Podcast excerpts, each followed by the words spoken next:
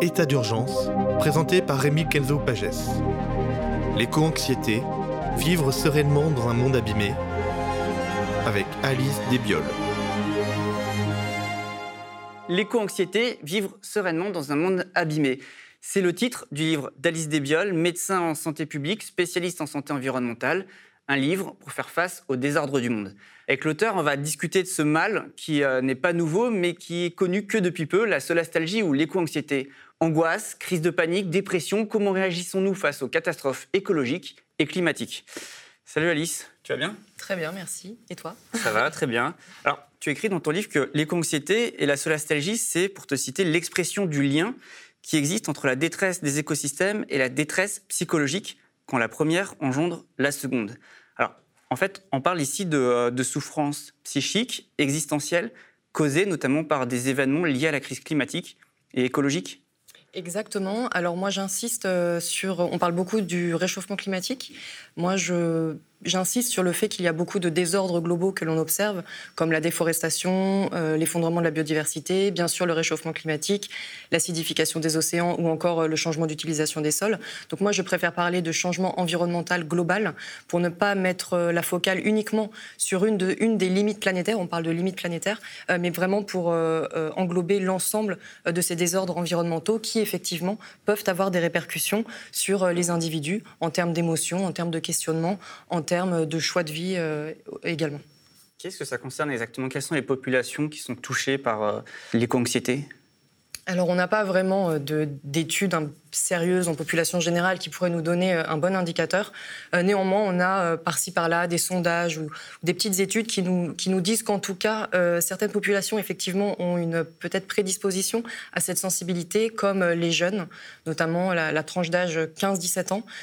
parfois aussi, peut-être même un peu paradoxalement, les urbains, qui peuvent aussi se sentir peut-être plus déconnectés de la nature. On voit aussi que certaines populations qui ont un rapport très fort à la terre sont concernées par cette euh, solastalgie, cette comme les paysans, comme des populations euh, indigènes aussi euh, également. Et on a une autre population qui est très souvent au contact d'informations qui peuvent être anxiogènes et qui, du coup, peuvent plus facilement être concernées par cette éco-anxiété ou cette solastalgie. Ce sont les scientifiques, qu'ils soient climatologues, écologues, et en tout cas qui documentent, qui nourrissent un petit peu le, débat scientifiques et qui donc sont au contact de ces données euh, au quotidien. Et ça aussi, euh, ils peuvent du coup ressentir toutes ces émotions-là. Il y a deux termes qu'on utilise, solastalgie et éco-anxiété. L'éco-anxiété, c'est le titre euh, de ton livre. Quelle est la différence exactement entre ces deux termes? Bon, les racines sont communes, hein. c'est vraiment les, désordres du monde, comme on l'a dit. Euh, après, pour rentrer un petit peu dans la nuance, euh, l'éco-anxiété, ça serait plus, on est plus dans la prospective.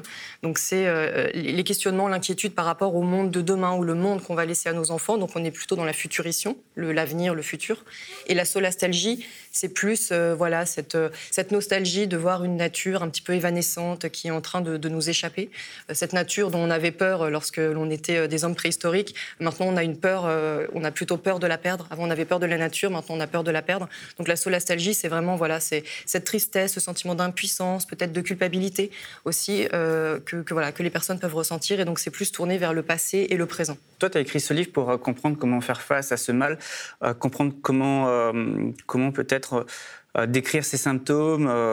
Est-ce qu'on peut d'ailleurs parler de symptômes vraiment pour, pour décrire les conséquences de la solastalgie et de l'éco-anxiété? Alors c'est vrai que dès qu'on parle de symptômes, euh, en plus moi je suis médecin, donc on rentre tout de suite dans peut-être le pathologique. Alors que finalement on a complètement le droit de mm. ressentir des émotions, même si souvent ce sont des émotions que l'on qualifie de négatives ou de désagréables, comme la colère, la tristesse, l'inquiétude, euh, la culpabilité. Mais ressentir des émotions ou se poser des questions, euh, cela n'a rien de pathologique. Et typiquement on compare souvent un petit peu la solastalgie ou l'éco-anxiété à un deuil, et le fait de perdre une personne qui nous est chère et de se retrouver en deuil, ça ne fait pas de nous quelqu'un de malade. Donc, euh, par contre, effectivement, si le deuil dure trop longtemps, on peut parler de deuil pathologique.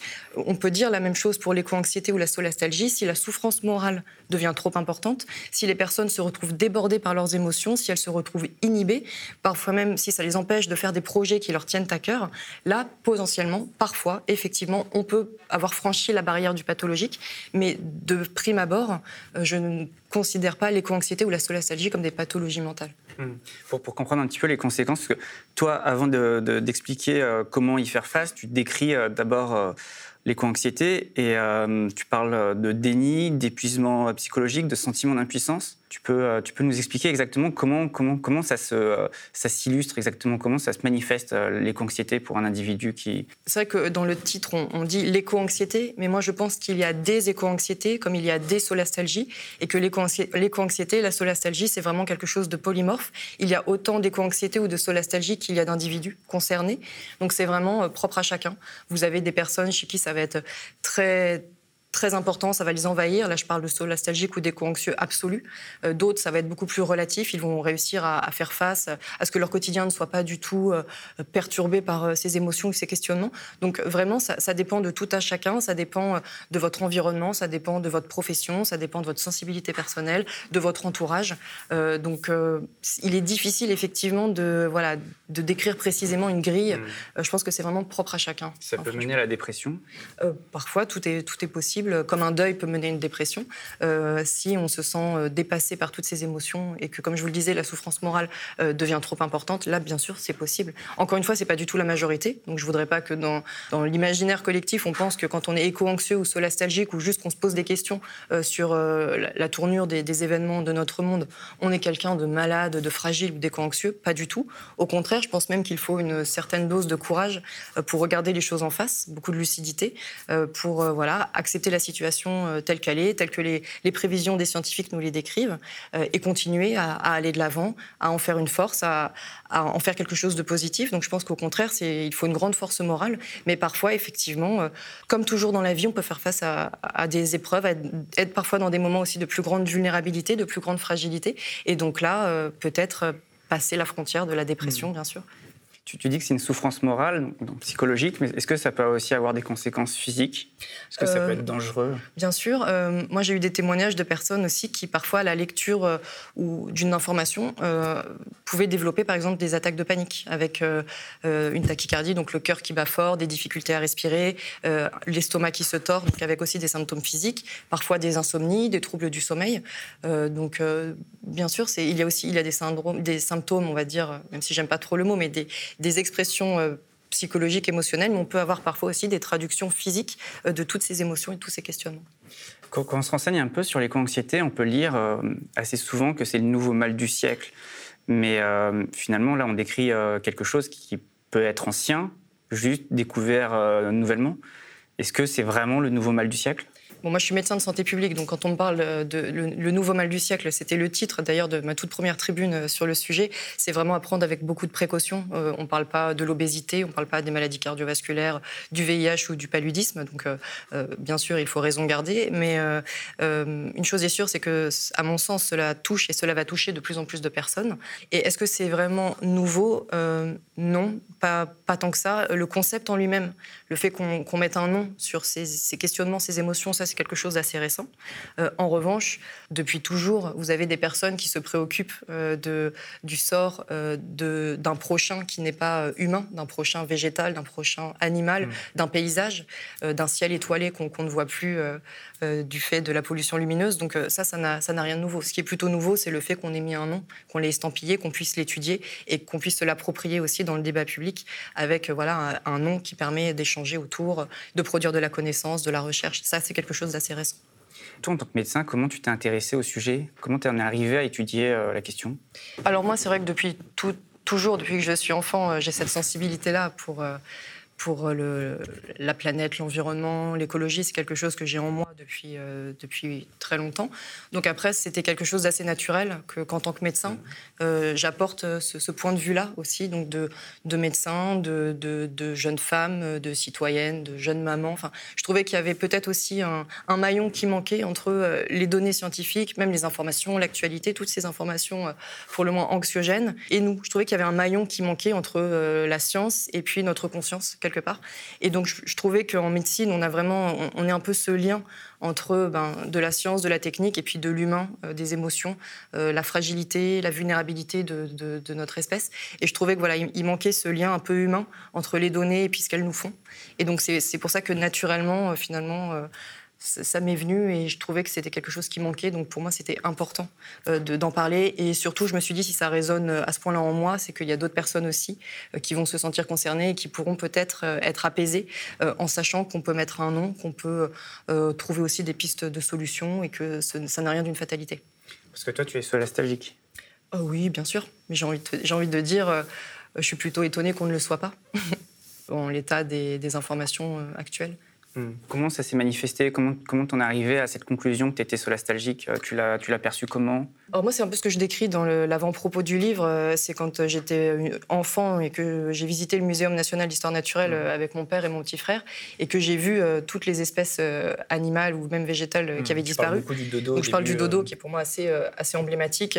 Le dodo, c'était encore plus triste, je trouve, que d'autres espèces parce qu'on n'avait même pas de spécimen original qu'on avait pu empailler. C'était juste une reproduction mmh. en cire. Et donc je me disais, ah oui, on, on statufie pour l'éternité des, des, animaux qui auraient finalement toute leur place aussi en étant dans dans la nature ou encore en vie. Donc j'ai trouvé ça euh, assez triste. Donc ça m'a interpellée sur notre capacité à détruire vraiment euh, euh, d'autres formes de vie. Donc c'est quelque chose qui m'a qui bouleversée sur le coup. Et donc c'est là que je me suis dit. OK, pour moi, c'est un enjeu très important. Il faudra que je, je m'en saisisse plus tard. Donc, j'avais d'ailleurs monté un club qui s'appelait SOS Nature pour la petite histoire avec mon frère et, mes cousins cousines. on allait ramasser les déchets dans la nature. donc voilà, c'était quelque chose, c'est quelque chose qui était en moi. Donc après, dès l'enfance, oui. J'ai eu pas mal de témoignages hein, de personnes euh, aussi qui dès l'enfance euh, se sentent concernées. Donc euh, et après, naturellement, en tant qu'adulte, j'ai voulu faire honneur à la petite fille qui était encore en moi et continuer finalement ce, enfin, perpétuer cette, cet enjeu pour moi essentiel via ben, là ma connaissance, mes compétences en tant que médecin de santé publique et épidémiologiste. Hmm. Toi, ce que tu dis euh, aussi, c'est qu'on ne naît pas éco-anxieux, on le devient. Toi, tu l'es devenu comme ça, c'est face à un, choc, en fait. Exactement. Encore une fois, je pense que la, je sais pas comment on peut dire, la prise de conscience, l'épiphanie, euh, elle est personnelle, elle est propre à chacun, selon les, les, sujets qui vont, qui vont vous toucher, qui vont vous bouleverser. Moi, ça a été le dodo et ça a été la quantité de déchets aussi qui est exposée au musée. Euh, vous avez un gros bloc de déchets compressés qui représentent euh, les déchets produits en France en une année par une famille de quatre personnes. Donc moi, je me suis dit, oulala, mais si nous, euh, on produit ces déchets, mes parents, mon frère et moi, et que tous les Français font pareil, et, tous les humains de cette planète, je me suis vraiment dit, euh, on, file un mauvais coton. Donc moi, ça, c'est tout, tout, ça qui m'a vraiment... voilà, ça a été une espèce de choc. Donc à partir de là... voilà, c'est comme ça que ça a commencé, mais je pense que pour d'autres, ça peut être je sais pas, le fait qu'on rase des arbres en bas de chez eux pour faire un parking, euh, le fait que euh, les gens qui habitent à la montagne et qui voient qu'il y a de moins en moins de neige, ou, enfin voilà, je pense que ça c'est vraiment, euh, vraiment personnel, il n'y a pas une raison. Mais une chose est sûre, c'est que oui, on le devient, puisque c'est pas quelque chose de très rationnel en fait, l'éco-anxiété, la solastalgie. Il y a vraiment un rationnel scientifique, c'est pour ça qu'une fois qu'on est éco-anxieux, en général, on va le rester. Tout l'enjeu, ça va être de vivre avec ça et d'en faire vraiment quelque chose de positif et de, et de moteur. Mais comme c'est quelque chose de très rationnel, ça s'appuie souvent sur une prise de conscience assez lucide d'un événement quel qu'il soit. Hmm. Ça s'appuie sur des événements très concrets, mais ça peut s'appuyer aussi sur des catastrophes dont on a été témoin ou dont on a été victime. C'est des traumatismes en fait. On peut parler des incendies, des sécheresses, de la canicule, des inondations. Là, on voit en ce moment euh, avec les épisodes Sevenol. C'est sur ça aussi que que s'appuie euh, la solastalgie Complètement. Euh, par exemple, là, tu parlais des canicules. Moi, je sais qu'à chaque vague de chaleur, de, donc de canicule, euh, c'est en général euh, suivi ou en même temps on, voit une vague d'éco-anxiété. Moi j'ai beaucoup de témoignages à ce moment-là de personnes qui m'écrivent en me disant mais, mais qu'est-ce qui se hmm. passe? Il y a un côté très anxiogène. on parle même de météo-anxiété. donc pour voilà toute l'inquiétude face à ce climat complètement erratique, même parfois dangereux. Hein, on meurt chaque année, il y a 1500 personnes minimum qui meurent à cause de la canicule. Donc oui, bien sûr. ce sont vraiment des catastrophes écologiques qui surgissent dans notre quotidien. Exactement. Donc le réchauffement climatique, pour parler de ça, qui nous semble une menace un peu euh, lointaine, euh, intangible, euh, voilà, qu'on ne peut pas s'approprier. Là, on l'expérimente dans notre chair, sachant qu'en plus, pour ceux qui creusent un petit peu le sujet, vous savez que les, les vagues de chaleur, d'après Météo France et les experts du GIEC, c'est vraiment la menace qui va toucher les pays, les pays du Nord avec des vagues de chaleur qui vont être beaucoup plus longues, beaucoup plus intenses, beaucoup plus précoces, beaucoup plus fréquentes.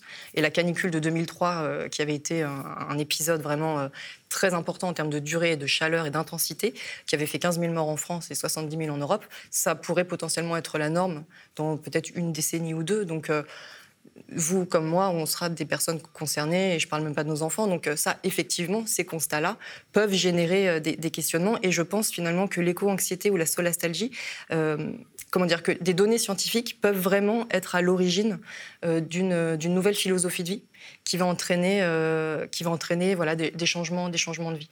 On peut vraiment observer, ça peut être au fondement d'une nouvelle euh, morale, d'une nouvelle éthique, d'une nouvelle, euh, de nouvelles aspirations. Ces données scientifiques, est-ce que l'on va euh, expérimenter aussi dans notre chair mmh. Parce que toi, ce que tu expliques notamment, c'est que notre perception de l'environnement, notre sensibilité, notre mental et même notre état physique, en fait, tout cela c'est lié, c'est connecté. La solastalgie, c'est aussi le, résultat de, ces, de tous ces rapports qu'il y a entre, entre notre, ce qu'on observe, ce qu'on ressent, ce qu'on... On l'oublie un petit peu, hein, en tout cas peut-être pour euh, nous, on va dire les, urbains euh, ultra connectés, pour euh, caricaturer, mais on a en nous un attachement profond en fait à la nature, ça s'appelle la biophilie.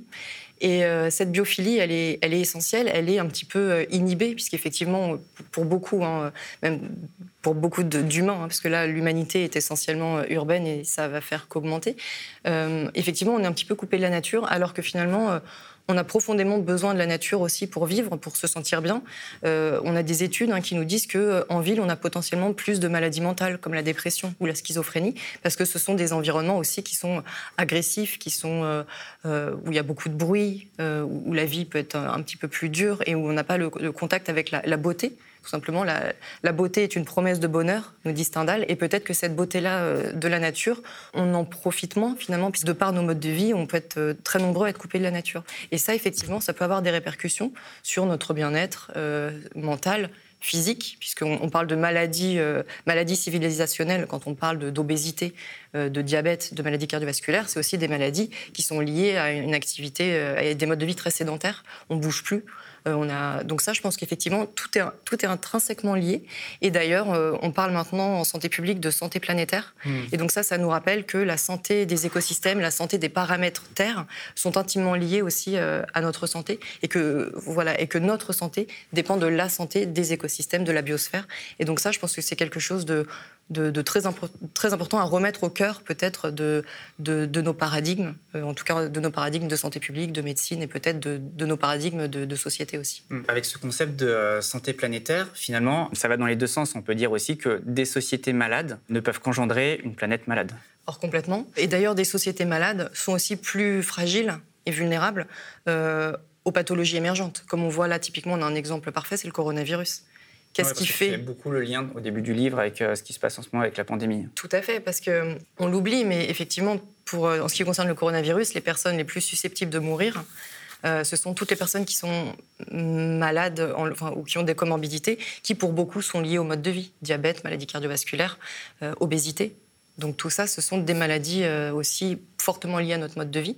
Et donc on voit et l'émergence du coronavirus elle est liée à quoi? Elle, est liée aux assauts permanents euh, de l'homme sur le monde sauvage, avec la déforestation, avec le trafic d'espèces sauvages, qui conduisent à mettre des espèces euh, qui normalement ne devraient pas se rencontrer, des espèces sauvages et des espèces domestiques. Elles sont mises en contact du, fait de ces assauts permanents de, l'homme sur le monde sauvage.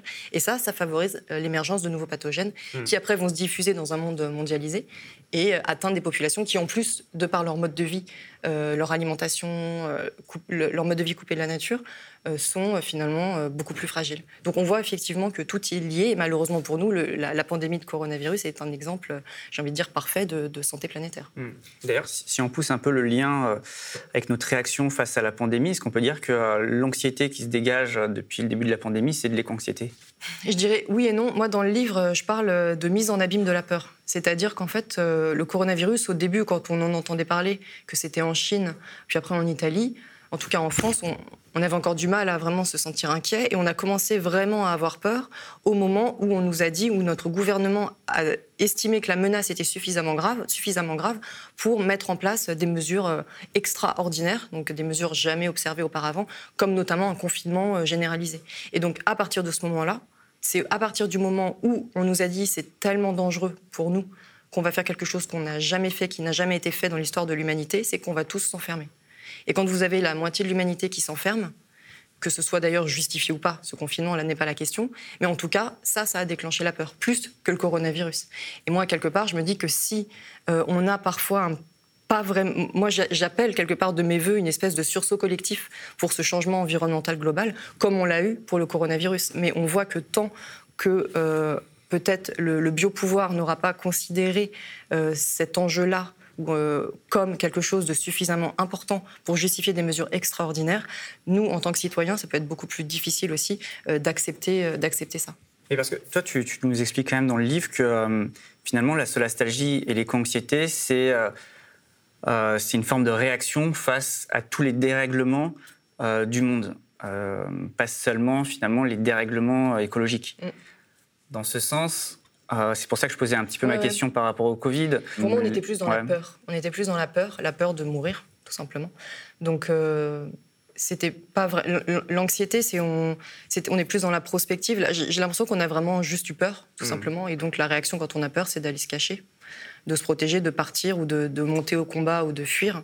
Mais de... Donc pour moi, c'était plus de la peur. Par contre, la solastalgie ou l'éco-anxiété, elles ont pu être un petit peu exacerbées euh, durant cette, euh, ce cet épisode, mais peut-être pour d'autres raisons qui étaient notamment une espèce de mise sous le tapis des autres sujets, que ce soit euh, bien sûr les incendies qui avaient encore lieu à l'époque en Australie, on en a plus entendu parler, ou d'autres sujets voilà, environnementaux, la crise des migrants aussi ou en Afrique exactement.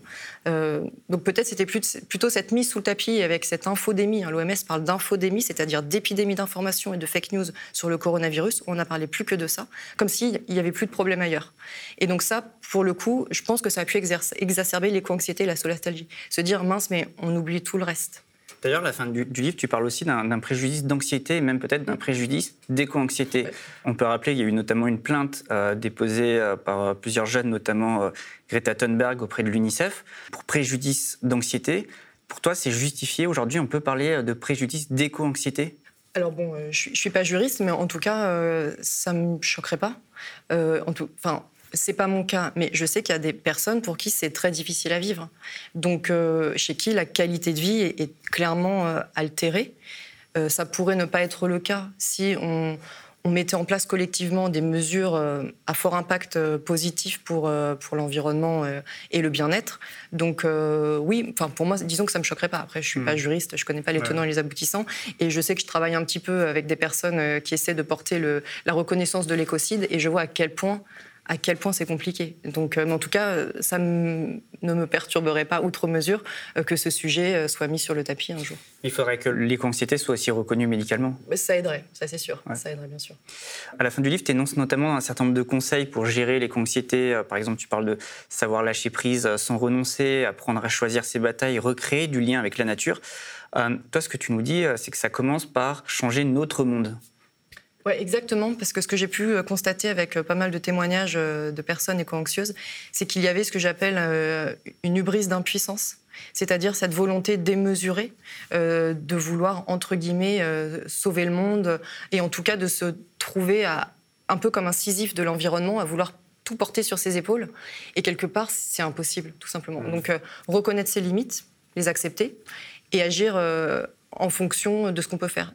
N'accepter de responsabilité que, dans ce sur, que ce sur quoi l'on peut agir. Sinon, sinon c'est tellement vertigineux que quelque part, on, va, on va sombrer, on va se perdre. Et donc, je pense que c'est contre-productif. Mmh. Donc, vraiment, revenir à sa juste mesure, agir à l'échelle...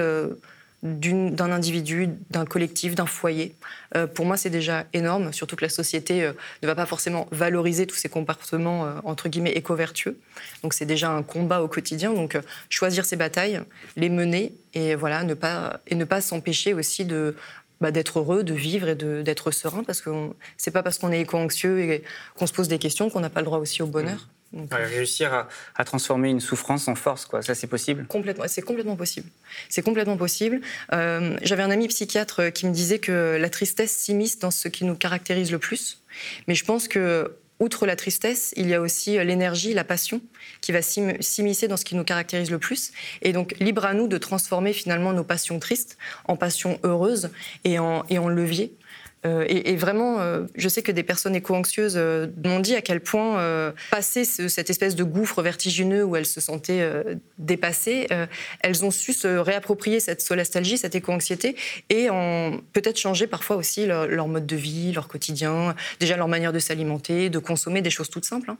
Et, ça, ça les a aidés à se sentir mieux. Il y a beaucoup de personnes qui ont trouvé le bonheur en, finalement en conduisant des projets qu'elles n'auraient peut-être pas pensé faire sans mhm. cette nouvelle philosophie de vie. Pour moi, la solastalgie ou l'éco-anxiété, c'est vraiment c'est pas une pathologie ou c'est pas quelque chose de triste ou de noir. C'est juste une, nouvelle forme de philosophie de vie. C'est vraiment euh, dont je pose d'ailleurs les fondements euh, dans, hmm. dans, mon travail. D'ailleurs, tout à l'heure, tu disais qu'il fallait assumer cette solastalgie, que finalement, ça témoigne d'un caractère quoi, qui est assez fort et même hmm. d'une forme de sagesse. Complètement. Souvent, c'est très facile de, caricaturer un petit peu euh, euh, ou de, dénigrer euh, les, personnes, même sous, sous, forme de blague ou d'humour, les personnes un petit peu, voilà, même écolo, sans qu'elles soient éco-anxieuses ou pas. moi, j'insiste vraiment auprès de mes lecteurs et de mes lectrices pour leur dire de, mais de ne pas avoir honte de ce qu'elles sont. Euh, parce que finalement, euh, voilà, c'est quelque chose de très courageux, c'est quelque chose finalement de très noble. Pour moi, c'est quelque chose, euh, cette éco-anxiété, cette solastalgie qui, qui, est profondément humain, qui traduit une forme d'empathie, une forme de bienveillance vis-à-vis d'autrui, dont peut-être certaines personnes manquent un petit peu pour des raisons multiples et variées, d'éducation, euh, de société, bien sûr. Je ne suis pas du tout en train de, jeter euh, euh, l'opprobre sur, d'autres personnes, mais je pense que c'est très important voilà, d'assumer, d'être fier de ce que l'on est, c'est surtout quand ça va dans le sens de l'histoire. Donc oui, ça pour moi c'est très très important. Finalement, un éco-anxieux, il est plus apte à réagir devant les catastrophes écologiques, et même euh, devant les catastrophes tout court comme la pandémie. Euh, complètement. Euh, sera plus résilient. Quoi. Complètement, c'est ce que dit d'ailleurs euh, un peu Nassim Taleb. Tu sais qui est ce, penseur-là Pour moi, je l'appelle un biostatisticien du hasard. C'est, c'est un philosophe des sciences qui est très intéressant. Et lui, il parle d'antifragilité.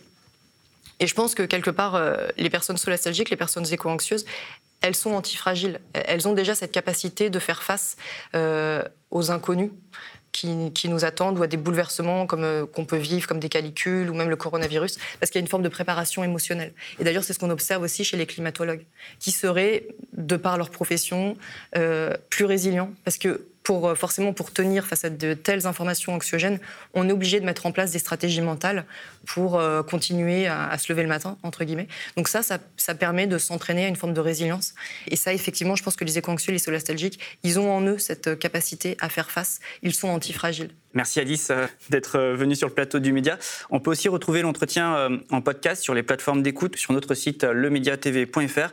Et je le rappelle, ces émissions, elles ne sont possibles qu'avec le soutien des sociaux qui nous financent. Le média est indépendant des puissances financières et n'existe que grâce à vos dons.